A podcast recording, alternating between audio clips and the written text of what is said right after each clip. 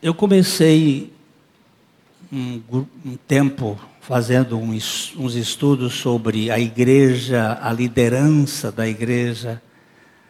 É, a gente está pensando é, de um modo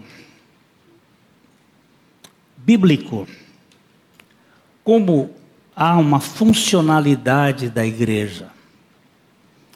E, e a igreja precisa estar participando desse processo de oração para a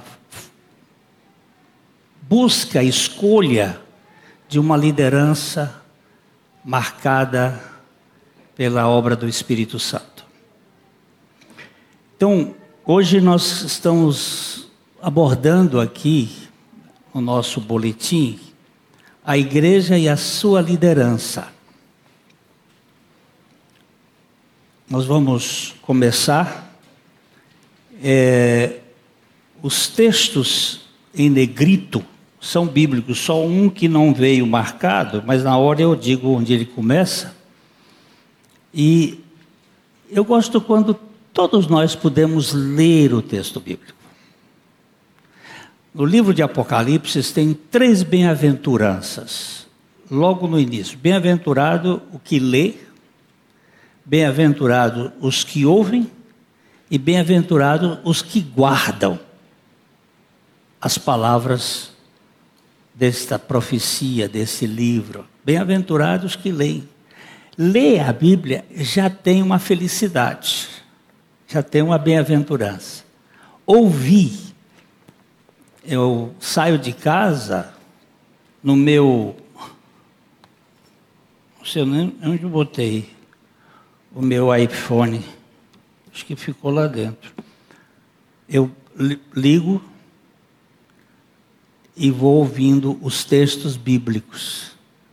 não posso ler ali, porque se eu ler, né, posso bater o carro. Mas eu ouço eu vou ouvindo os textos bíblicos, eles me ajudam. E eu sou, estou sendo bem-aventurado na, na audição. E bem-aventurados que guardam. Né? Então vamos começar aqui. É, Atos capítulo 6, versículo 3. Sendo assim, irmãos, escolham sete homens respeitados cheios do Espírito e de sabedoria, e nós os encarregaremos desse serviço. Pai, opera em nós a condição de ouvir a tua palavra e de praticá-la, em nome de Jesus. A igreja existe em Cristo. E por meio de Jesus Cristo. Portanto, é uma realidade distinta ah, do Novo Testamento. Assim como Eva foi tirada de Adão, a igreja foi retirada de Cristo. Ao mesmo tempo, ela é contínua com Israel, a semente de Abraão e o povo da aliança de Deus. Ou seja, igreja, como Eva foi tirada da costela de Adão, a igreja foi tirada de Cristo. Ele é o cabeça, nós somos o corpo. Mas a igreja é uma realidade neotestamentária. A nova aliança, sob a qual a igreja vive, é uma nova forma de relacionamento em que Deus diz à sua comunidade escolhida. Está esse texto de Hebreus, capítulo 8, verso 10, é uma citação do profeta Jeremias no capítulo 31, versículo 33. Vamos ler? Porque esta é a aliança que firmarei com a casa de Israel depois daqueles dias, diz o Senhor. na sua mente imprimirei as minhas leis, também sobre o seu coração as inscreverei. E eu serei o seu Deus, e eles serão o meu povo. As leis veterotestamentárias foram escritas em pedra, em tábuas de pedra, fora do homem. Mas aqui é, são leis escritas na mente e no coração. Elas são internalizadas. Como é que ele escreveu isto? Por meio de Jesus. Jesus é a lei do cristão. É a lei da liberdade. Ele nos faz viver a lei. O não matarás está exatamente embutido em Jesus. Porque é Ele que é a lei que está em nós, dentro do aspecto vivo. Sob a nova aliança, os sacerdotes, os sacrifícios e o santuário do Antigo Testamento foram substituídos pela mediação de Jesus, pois ele é o único mediador. Os crentes em Cristo são a semente de Abraão e o povo de Deus eleito desde a eternidade. E Gálatas capítulo 3, verso 29 diz: E se sois de Cristo, também sois descendentes de Abraão e herdeiros segundo a promessa. Quando houve o dilúvio, Deus sacou uma família. No dilúvio morreram bilhões de pessoas. Não pensa que era pouca gente, não. Segundo cálculos de estudiosos, a Terra teria crescido naqueles dois uh, mil anos cerca de 7 bilhões de pessoas. Ainda porque as pessoas viviam muito. A turma que vivia menos, os, os que viveriam, viviam menos, viviam 365 anos foi o que viveu menos da. A turma vivia muito e tinha muito filho e não tinha esse tipo de doença que tem hoje. O povo vivia para valer.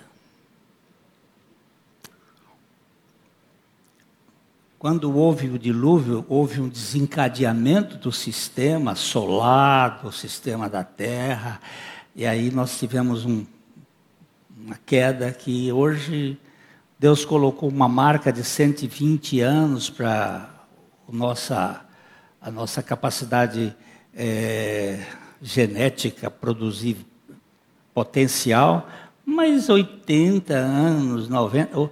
A irmã Esté está aqui hoje, ela vai fazer 90 anos essa semana que vem. Olha só, né? E temos aí gente que vive um pouco mais, um, Irmão Joaquim vai fazer 80 anos, né, Joaquim? Olha só, o bichinho está. Mas é por aí, né? Que a gente vai vivendo. E depois Deus sacou aquela família, eles espalharam-se pela terra e e Deus, quanto tempo ficou desde Noé até Abraão? Se sabe exatamente, mas cerca de mais ou menos dois mil anos, ou mil anos. Abraão aparece, Deus pega um homem. Por que, que ele pegou Abraão? Ninguém sabe. Ele é soberano, ele escolhe quem ele quer, pegou aquele cara, e daquele cara ele disse assim: ó, em ti serão abençoadas todas as famílias da terra.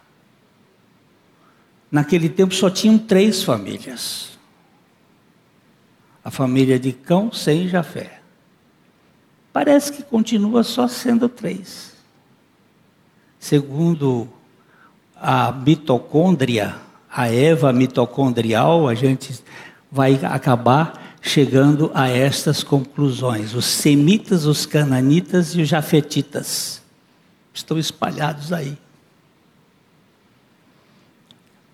Mas Deus tem um projeto de ter uma grande família de todos os povos. E ele tirou essa família do filho dele, que é um descendente de Abraão. E por, por uma causa que não tem causa para nós, ele me escolheu. E a você? Escolheu você? Você faz parte dessa família ou não? Opa! Herdeiro segundo a promessa. Em segundo lugar, a limitação da antiga aliança a uma nação. Põe esse texto, por favor, aí, Deuteronômio 7,6. Esse texto de Deuteronômio 7,6, ele vai dizer assim: Porque tu és povo santo ao Senhor, está falando do povo de Israel. Senhor teu Deus, o Senhor teu Deus te escolheu para que lhe fosses o seu povo próprio de todos os povos que que há sobre a terra. O verso 7 é interessante, quer ver? Quer ver como é que diz o verso 7? Não vos teve o Senhor afeição, nem vos escolheu, porque fosseis mais numerosos do que qualquer povo, pois éreis o menor de todos os povos. Mas, mas porque o Senhor vos amava, e para guardar o juramento que fizera a vossos pais, o Senhor vos tirou com mão poderosa e vos resgatou da casa da servidão do poder de Faraó, rei do Egito.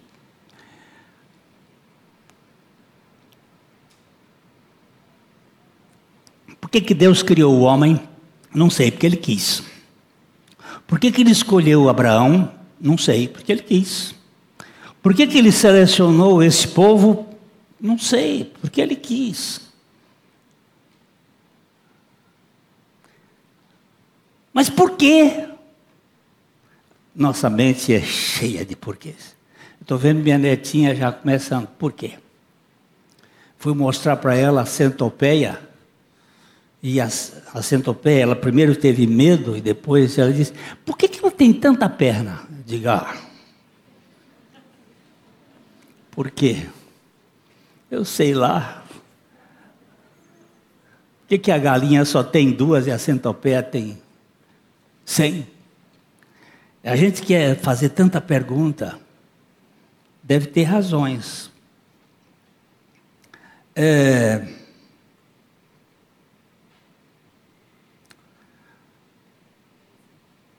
Então, lemos aqui.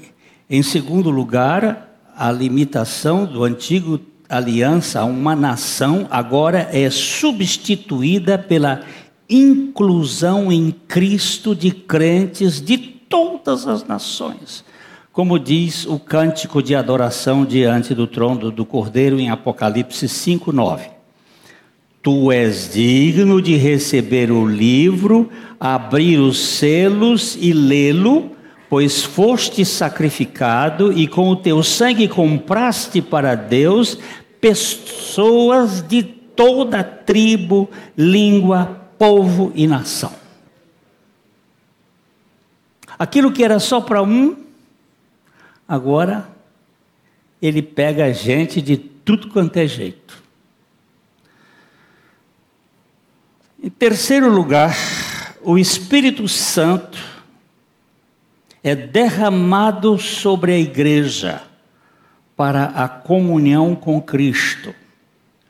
O ministério, o ministério de Cristo e o selo do céu o Espírito torna-se realidade na experiência da igreja. Eu não vou ler os textos todos, porque senão a gente vai ficar muito longo, mas você tem aí as referências retidas no boletim para você verificar. o Espírito Santo é derramado para a comunhão com Cristo, o ministério de Cristo, o selo do céu, para que esta coisa da realidade do Espírito Santo torne-se a experiência da igreja. O clube, a agremiação de gente, não é uma igreja. É um, é um clube que tem um, uma função, mas não é uma igreja. Um sindicato não é uma igreja. É um grupo de gente com certas características. A maçonaria não é uma igreja. Eles se reúnem. O Rotary não é uma igreja. A igreja tem uma característica muito peculiar, onde o Espírito Santo realiza a obra de separação deste povo. A descrença da maioria dos judeus, registrada em Romanos 9 a 11, o, o livro de Romanos, os capítulos 9 até o capítulo 11, mostra a descrença dos judeus e da maioria dos gentios na igreja. Esta descrença é retratada por Paulo como Deus quebrando os ramos naturais da sua oliveira, isto é, a comunidade histórica da aliança, e substituindo por brotos de oliveira selvagem. A nova aliança não exclui os judeus, e Paulo ensinou que a sua rejeição geral isto é, a igreja, um dia será revertida. Então tinha uma, uma oliveira, uma oliveira natural, que era Israel. Deus quebra os galhos, ele tira os galhos e enxerta outros galhos. Nós cantamos aqui, oliveira verdadeira, Jesus Cristo é. E depois diz, nela fui enxertado através da fé. Esta oliveira né, é a igreja hoje com as, os seus enxertos. O zambujeiro bravo foi colocado dentro de uma oliveira verdadeira e se tornou uma nova realidade. No Novo Testamento ensina que a igreja é o cumprimento das esperanças e dos padrões do Antigo Testamento trazidos por Jesus Cristo. A igreja é a família e o povo de Deus. O seu Israel, o corpo, é a noiva de Cristo e o templo do Espírito Santo. A igreja é a grande sacada da Trindade. Esta, esta, o mistério da igreja. É a grande sacada. Por favor, dá uma olhadinha no texto de Efésios, não está registrado aí. Efésios 5,32. O mistério da igreja. Olha só. Grande é esse mistério, mas eu me refiro a Cristo e à igreja.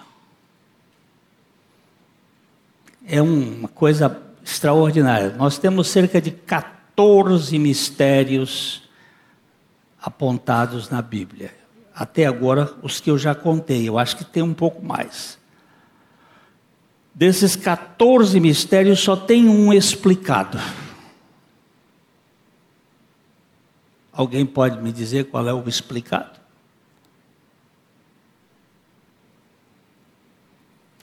O mistério do Evangelho. Esse é o único que está explicado. Os outros não, o Espírito Santo não gastou tempo para explicar. Aquilo que estava oculto dos tempos e das eras. O que, que é que estava oculto? Cristo em vós, a esperança da glória. Este é o grande mistério que foi explicado pelo Espírito Santo. A igreja é uma única comunidade de adoração permanente reunida na no verdadeiro santuário a Jerusalém celestial. Aqui estão os textos de Gálatas, de Hebreus, e o lugar da presença de Deus. Ela é uma só, embora a comunidade de adoração consista na igreja militante. aqueles que ainda estão na terra, e na igreja triunfante, os que já se encontram na glória. Eu hoje estou pregando aqui assim, baleado. Meu coraçãozinho está sofrido. De um lado, por causa do Camarguinho que foi. Tinha tanta esperança naquele menino. Mas por outro lado, eu estou feliz, porque eu sei que ele é parte da igreja triunfante hoje. Ele está na glória.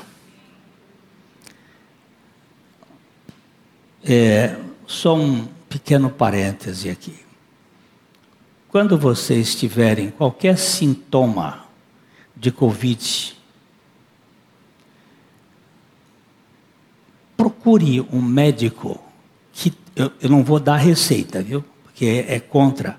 Procure um médico que não seja dominado pelas fármacos internacionais. Eu estou dizendo aqui, eu estou vendo vários médicos, eles estão sabendo o que eu digo. Mas médicos que façam tratamento com seriedade. Porque às vezes só de pirona não resolve. E vá para casa não resolve. Ok? Esse é um parêntese aqui de um sofrimento. Na terra, a igreja aparece em duas, em suas congregações locais, cada uma com um, como um microcosmo da igreja, com letra maiúscula, como um todo. De acordo com Paulo, a única Igreja universal é o corpo de Cristo, e aqui estão vários textos. Mas o mesmo ocorre com cada congregação local, que também é o corpo de Cristo, é o corpo de Cristo. Aqui está o corpo de Cristo. Mas a ideia de corpo de Cristo ele é mais ampla. São todos os crentes regenerados, nascidos de novo, que estão espalhados pelo mundo com todas as tribos, povos, línguas e nações. Ah, a igreja na terra é uma em Cristo, apesar do grande número de congregações e denominações locais. A igreja é sagrada, porque é consagrada a Deus corporativamente, como cada cristão o é individualmente. É universal, porque o seu patrimônio é o mundo inteiro.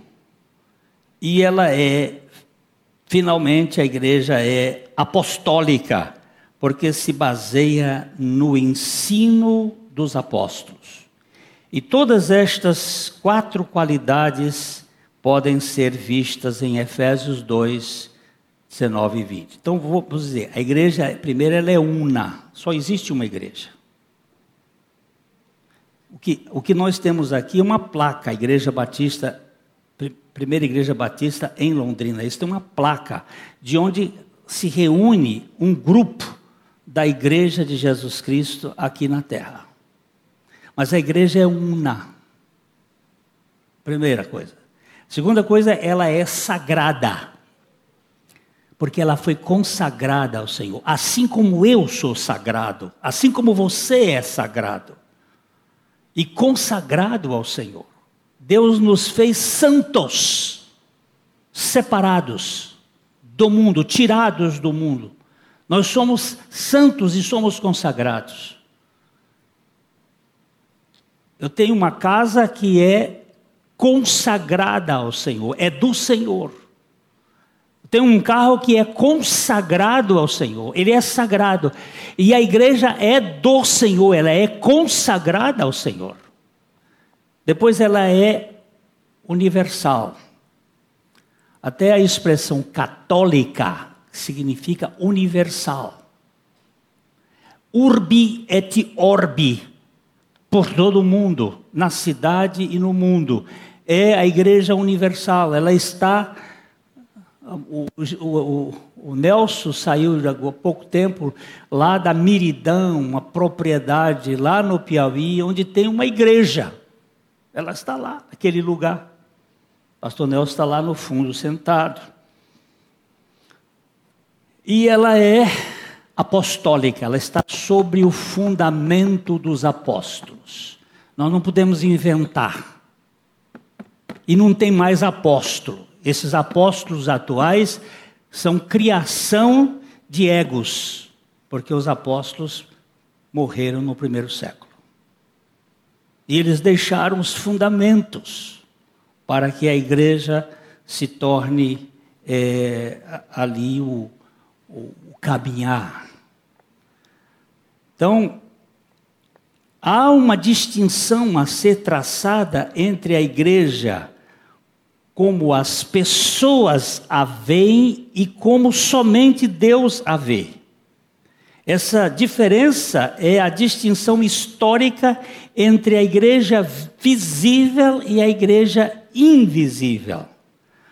Invisível não significa que nenhuma parte dela pode ser vista, mas que sua fronteira exata não é conhecida por nós. Somente Deus conhece. Está aqui o texto de 2 Tessalonicenses 2,19. Quais os membros da congregação terrestre que são nascidos de novo interiormente e, portanto, pertencem à igreja como uma comunhão eterna espiritual. Eu não sei de vocês quem são os nascidos de novo. Sei que alguns realmente demonstram, e a gente pode dizer, a, a vida, a palavra, o jeito, tudo mais mostra, mas Deus sabe todos. Eu me lembro aqui do irmão André. O irmão André foi o fundador daquela missão Portas Abertas, que levava Bíblias para os países comunistas. E ele uma vez estava numa cidade da Rússia, em que estava um pastor. Tinham vários pastores naquele dia lá, e tinha um pastor que os outros estavam achando que ele era um delator, um dedo duro, um, alguém que estava. E o irmão André estava sentado perto dele, e sem saber, e num momento de adoração, ele começou a falar uma língua estranha. Só que a língua estranha que ele falava era alemão. Ele estava falando em alemão. E terminou a reunião e ele adorou a Deus e adorou. E terminou a reunião, o irmão André foi falar com ele em alemão. E ele não sabia uma palavra em alemão. Aquele foi um sinal que o Espírito Santo trouxe para tirar daqueles pastores a ideia de que aquele homem fosse um joio no meio da igreja. Porque é o Espírito Santo que vai identificar. Quando Ananias e Safira combinaram lá de fazer, de passar o Espírito Santo para trás, de não dar a oferta certa. Quando eles entraram, como é que Pedro sabia? Como é que Pedro sabia que eles tinham mentido ao Espírito Santo? Foi o Espírito Santo que mostrou. Enquanto nós não ganharmos essa dimensão de que é o Espírito Santo e não minha razão, não é o, não é, não é o meu conhecimento teológico e hermenêutica, de interpretação, é, o, é a revelação do Espírito Santo, nós vamos ficar tateando. Nós vamos ficar tateando. Jesus ensinou que na igreja organizada sempre haveria pessoas que pareciam ser cristãs, não tendo excluído os líderes, que, no entanto, não eram transformadas no coração e seriam expostos à rejeição no juízo. Aquele, aquele capítulo 25, 25 de Mateus vai contar exatamente a, os que estão à direita, vinde benditos de meu Pai, possuí por herança o reino que vos está preparado desde a fundação do mundo. E enquanto o outro ele diz assim, e de malditos, ele não disse de meu Pai. Ele disse, vinde benditos de meu Pai, mas ele não disse, e de malditos de meu Pai, e de malditos para o fogo eterno preparado para o diabo e os seus anjos. Não foi preparado para vocês, foi preparado para o diabo e os seus anjos. O reino foi preparado para os benditos, mas o, inferno foi preparado para o diabo e os seus anjos. E as pessoas vão para lá por conta própria.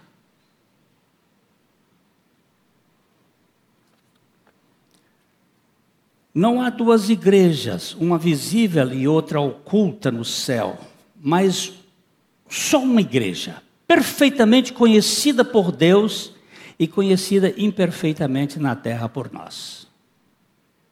Eu nunca vou saber, de fato, se minha mulher é nova criatura ou não, de fato. Ainda que eu possa dizer que as evidências provam. Mas eu nunca posso garantir, mas Deus sabe. Agora, eu sei que eu sou uma nova criatura. Porque o Maurício pregou isso aqui muito bem domingo passado.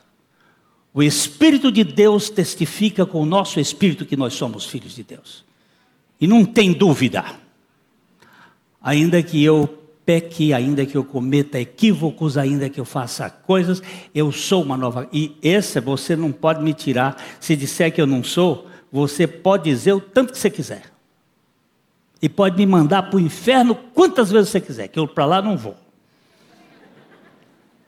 Eu fui retirado de lá pelo Espírito Santo. Por causa dessa mistura do trigo e do joio na mesma congregação, todo cuidado é pouco na escolha da liderança. Quando certos líderes da igreja são escolhidos dentro do joio, a comunidade sofrerá uma influência carnal dessa liderança. Quando os líderes são tirados do trigo, a congregação passará por um desenvolvimento espiritual no seu dia a dia. Quando a, a, a questão é trigo, a coisa evolui.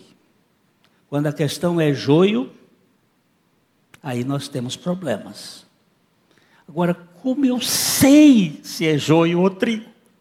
Por isso nós precisamos de orar e jejuar para que o Espírito Santo escolha e traga uma liderança realmente revestida do poder do Espírito Santo. Uh, nós estudamos com os estamos estudando com os homens aquele livrinho A Salvação da Alma, e nós estudamos a semana passada sobre a questão da, da carnalidade. O que, que é uma coisa carnal? A gente tem sempre a ideia de carnalidade como coisa ruim. Né? O que, que é carnal? Adultério é carnal? É sim. É sim. Mas cantar aqui na igreja, ou pregar aqui na igreja no poder da carne é carnal, é carnalidade. Quando eu tenho um, um não vou chamar atenção agora, eu vou só pegar o exemplo do grupo que cantou aqui. Se eles cantaram para se exibir, é carnalidade. Se eles cantaram para a glória de Deus, é espiritualidade. E como é que eu vou saber isto? Ninguém sabe, só Deus sabe e o nosso coração.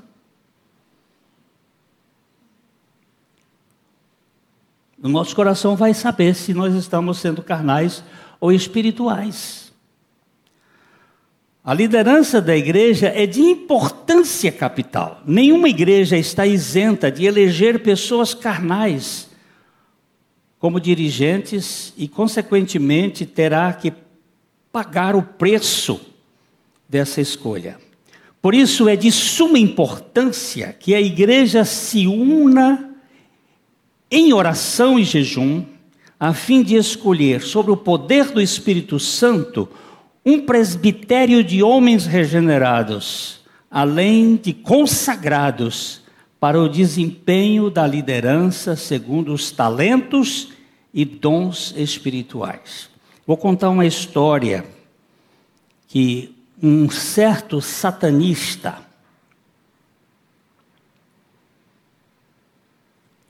tinha duas moças trabalhando na sua empresa lá em São Paulo. E essas moças tinham no flash do seu computador, no como é que chama aquela, aquelas na tela, aquela imagem, o Salmo 23. E todas as vezes que ele passava ali, ele se irritava com o Senhor é meu pastor e nada me faltará. Então ele engendrou uma, uma coisa que foi o seguinte: juntaram do grupo dele, esse homem hoje é convertido, eu não vou dar o nome dele para não. Ele, ele juntou um grupo, eram quatro homens e duas mulheres e foram para uma igreja e lá eles aceitaram Jesus. Levantaram a mão, esses convites, aceitaram Jesus, foram batizados. Logo, logo, um deles assumiu uma liderança da igreja. E começaram a participar, e muito ativo, muito cheios de sabedoria e tal. Uma das mulheres marcou uma audiência com o pastor. E no momento de que estava saindo, ela grudou o pastor e deu um beijo e tiraram uma foto. Ó. Ali começou a, a derrocada da igreja. Porque Satanás manda os seus para a igreja também. Ele manda. E se a gente não for bem criterioso. Por isso que a Bíblia até usa a expressão: cuidado com o neófito. Tem que experimentá-lo, tem que prová-lo, tem que ter cuidado, porque pode acontecer isto. Quem me contou essa história foi o pastor Ari Veloso muito critério. A fórmula neotestamentária de escolher os líderes da igreja para as missões e, os ministérios foi descrita com clareza em Atos 13, 1 e 2. A gente pode ler juntos.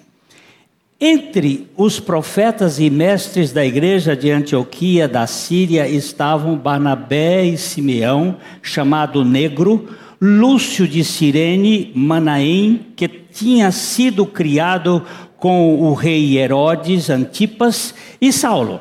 Certo dia, enquanto adoravam o Senhor, orando e jejuando, o Espírito Santo disse: Separem Barnabé e Saulo para realizarem o trabalho para o qual os chamei. Olha, aqui estão os princípios. Aqui estão os princípios.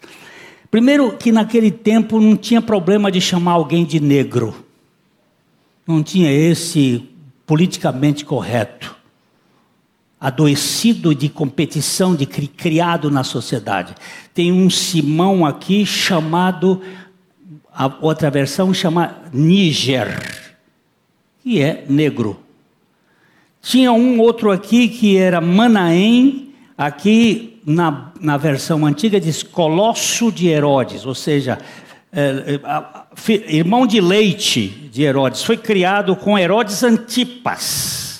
Não, não era pouca desgraça, não. O bicho era criado com Herodes Antipas. filho de grande, do Herodes o Grande. E, e Saulo e Barnabé e tal, etc. Certo dia, enquanto adoravam, o Senhor, adorava o Senhor, orando e jejuando, as duas palavras estão na ordem certa. Não é jejuando e orando, mas é orando e jejuando. Você sabe por quê? Porque eu posso jejuar e não orar. Mas quando eu vou orar, de fato, eu não vou comer. Eu estou num processo de oração e a oração puxa o jejum. Eu estou tão intensamente envolvido com a oração que eu não vou comer. A minha, eu estou fazendo um tratamento com uma nutróloga, uma, nutri, uma nutróloga, nutricionista, e ela disse assim: Eu quero que o senhor faça um jejum intermitente. O senhor já jejuou? Eu disse algumas vezes. Uma vez eu jejuei três dias para expulsar um demônio. Mas era com oração. A oração é que puxava o jejum. Você entendeu? Aqui estavam orando e jejuando, o Espírito Santo disse: Separa-me, Barnabé e Saulo, para realizar o trabalho para o qual chamei. Jesus, ao escolher os seus apóstolos, Jesus, passou uma noite inteira em oração. É, é aqui que eu digo, não foi, não foi é, negrito, mas começa aqui, até o, o Lucas 12, 13. Vamos ler junto. Certo dia, pouco depois, Jesus subiu a um monte para orar e passou a noite orando a Deus. Quando amanheceu, reuniu seus discípulos e escolheu doze para serem apóstolos. Jesus.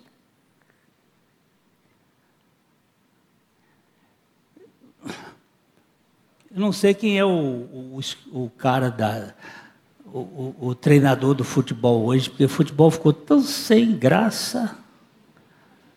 Hoje, mais engraçado é o STF. Você sabe o nome de todos eles. Os 11 do STF todo mundo sabe, mas eu não sei nem se existe mais a seleção brasileira. Eu não sei, vocês podem saber. Mas o cara, para escolher, ele vai a performance, vê isso, vê aquilo, como é, quem é que é o jogador melhor, que é que tal, é? tem um jogo de cintura danado. Mas Jesus foi buscar o trono da graça, orando. E olha, eu vou dizer para vocês. Eu fico olhando, digo, Senhor, só o Senhor mesmo para escolher aquele grupo. Porque o grupinho complicado. Mas ele sabia que o Espírito Santo podia mudar as coisas. Teve um, eu gostava muito de ver Bang Bang. Os meus ídolos.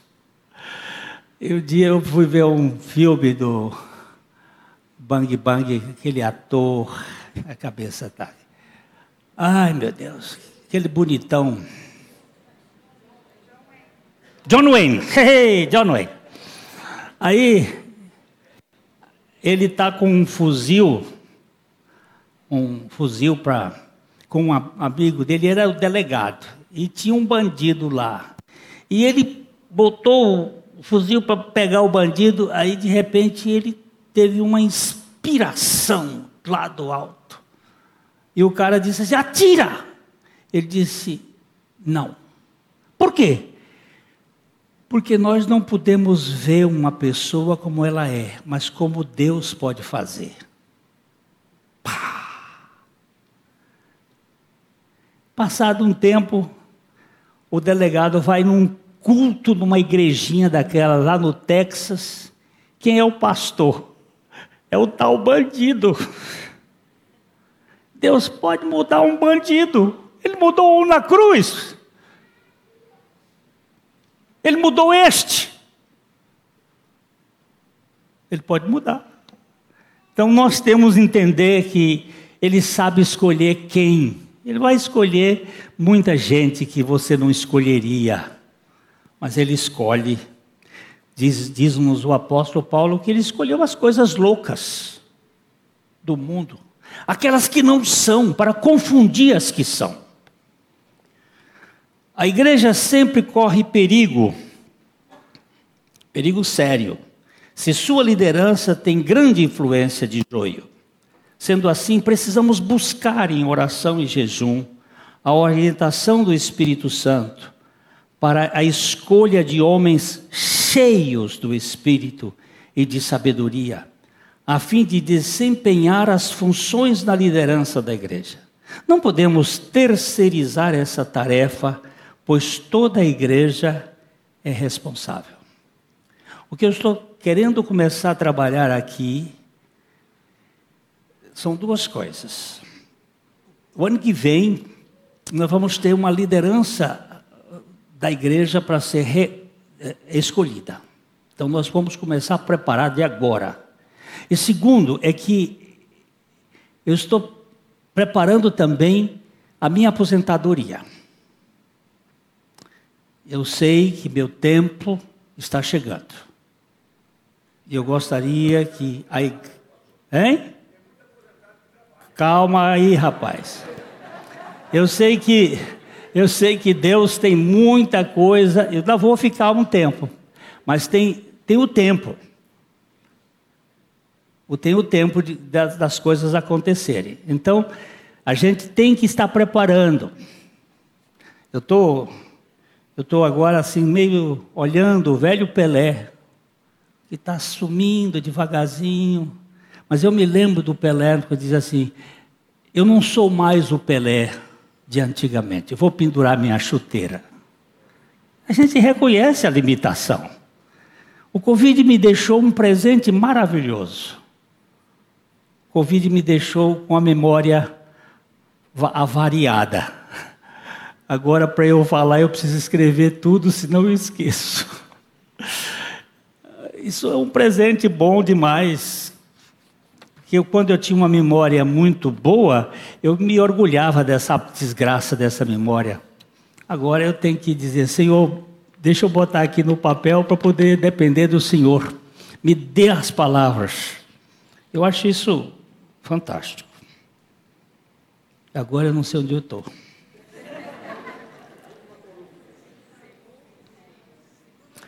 Segundo James R. Graham, promoção, publicidade, personalidade, política, popularidade e até prosperidade temos em abundância. Mas existe grande escassez de homens e mulheres cheios do poder de Deus, com um profundo amor pelo Salvador dedicação incondicional a Ele e completa indiferença pelo seu próprio bem-estar pessoal. Olha que frase que me pega. Me lembrei aqui de um de um ministro do STF antigo, doutor Vilas Boas. Você conheceu ele? Doutor Vilas Boas, muitos anos atrás. Ele era um homem piedoso, um homem cristão e ele foi convidado, dia da Bíblia, segundo domingo de dezembro, lá em Belo Horizonte. Foi convidado para dar uma palavra. E, e juntaram-se muitas igrejas naquele evento, muitas igrejas, um público enorme. E ele houve alguns pastores falando que pastor gosta muito de falar e houve aquela coisa. Ele deu uma palavra e de repente o Espírito Santo disse: chama aquele homem para dar um testemunho. Ele disse: Eu nem conheço o homem. Mas a, a, a flecha era em cima daquele homem. Aí o doutor Vilas Boas disse: Meu amigo, vem aqui. O Espírito de Deus me disse para o senhor falar uma coisa aqui que não sei o que é era um pedreiro. que deu um testemunho da vida de Cristo ali naquela noite, do poder da palavra. Diz que não ficou um olho enxuto. Porque às vezes quando você fala, as pessoas ficam emocionadas por causa da beleza, da eloquência, mas ali foi por causa da realidade espiritual. Isto eu conheci de perto essa história. Às vezes a gente se empolga por aquele que tem tem prosperidade, que tem sabedoria, que tem, mas nem sempre ele é o bom líder para a igreja. A igreja será sempre mais sadia se a sua liderança for cheia do Espírito Santo. Assim podemos considerar como regra da vida cristã o fato de que, quanto mais formos cheios do Espírito Santo, mais glorificaremos o Senhor Jesus e mais a igreja será edificada. Oh, coisa linda! Eu já contei aqui. A igreja de Landre Salles antigamente chamava Brejo do Maroto, lá no Piauí. Foi fundada por um vaqueiro. Um vaqueiro.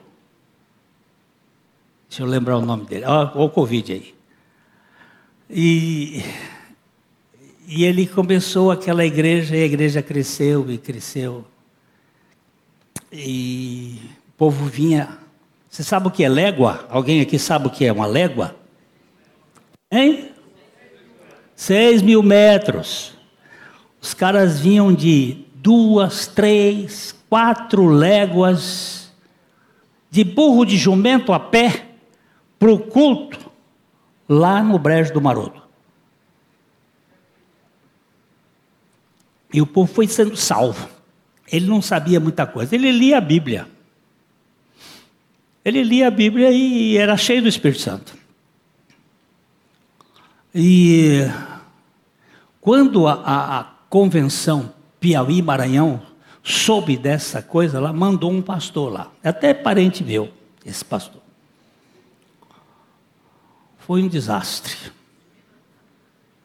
Acabaram com a igreja. Porque uma coisa é, é a igreja ser produzida pelo Espírito Santo, outra coisa é ser conduzida com o espírito humano, com a alma humana, com, com jeitos humanos. Zé Filomeno, o velho Zé Filomeno. Minha avó e minha mãe foram convertidos por a pregação do Zé Filomeno. A cabeça ainda trouxe aqui. Dr. Donald Gray Bornhouse ele disse assim: Ninguém precisa perguntar a um crente se ele foi batizado com o Espírito Santo. O próprio fato de uma pessoa estar no corpo de Cristo demonstra que ela foi batizada com o Espírito Santo, pois não há outra maneira de entrar no corpo. Porém, Muitos que estão na igreja agora com letra minúscula jamais estiveram em Cristo. Portanto, temos que buscar com cuidado necessário a orientação do Espírito Santo para escolher, para a escolha dos líderes que ele quer usar. O pastor Antônio Barbosa me contou uma história de um de uma missionária uma missionária que estava lá no, numa igreja. Ela veio dar um testemunho. E ela falava aquele igrejês. Mas o Espírito Santo mexeu com o pastor da igreja para fazer um teste espiritual com aquela missionária. E num certo momento, aquele pastor perguntou: Minha irmã, Jesus Cristo veio em carne. Que era um teste para o gnosticismo. No, na carta de Paulo aos.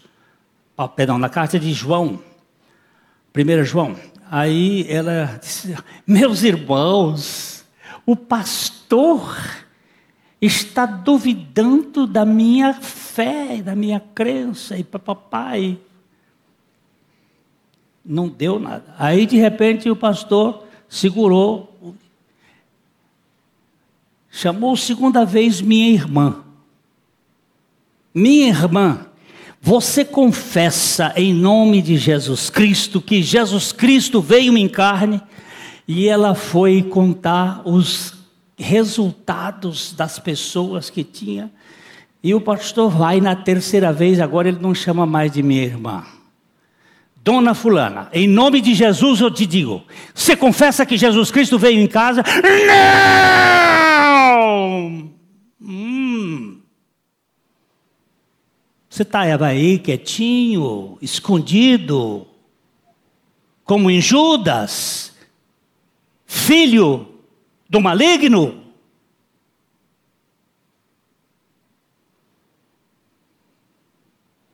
Gerando problemas.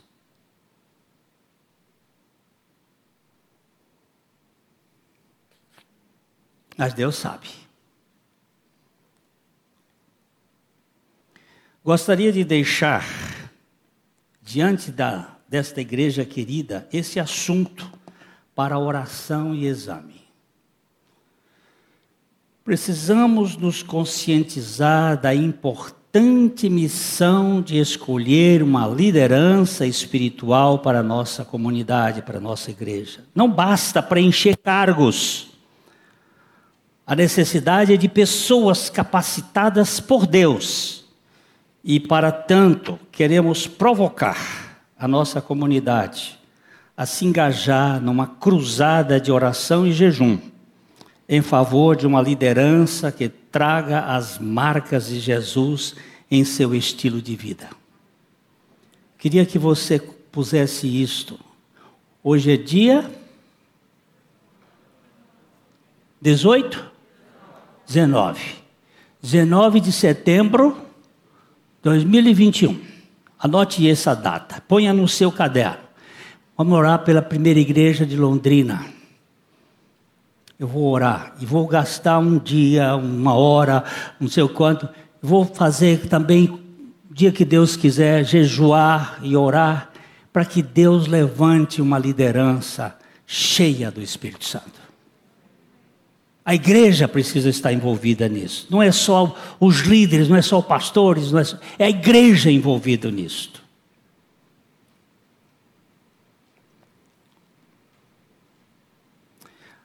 Paulo e Barnabé, depois de pregarem o evangelho em várias cidades, exortavam as igrejas ao propósito de eleger uma liderança de presbíteros cheios do Espírito Santo, e nós temos aqui em Atos 14, 23, dito: e promovendo-lhes em cada igreja a eleição de presbíteros, depois de orar com jejuns, os encomendaram ao Senhor em quem haviam crido. Por favor, levem isso a sério.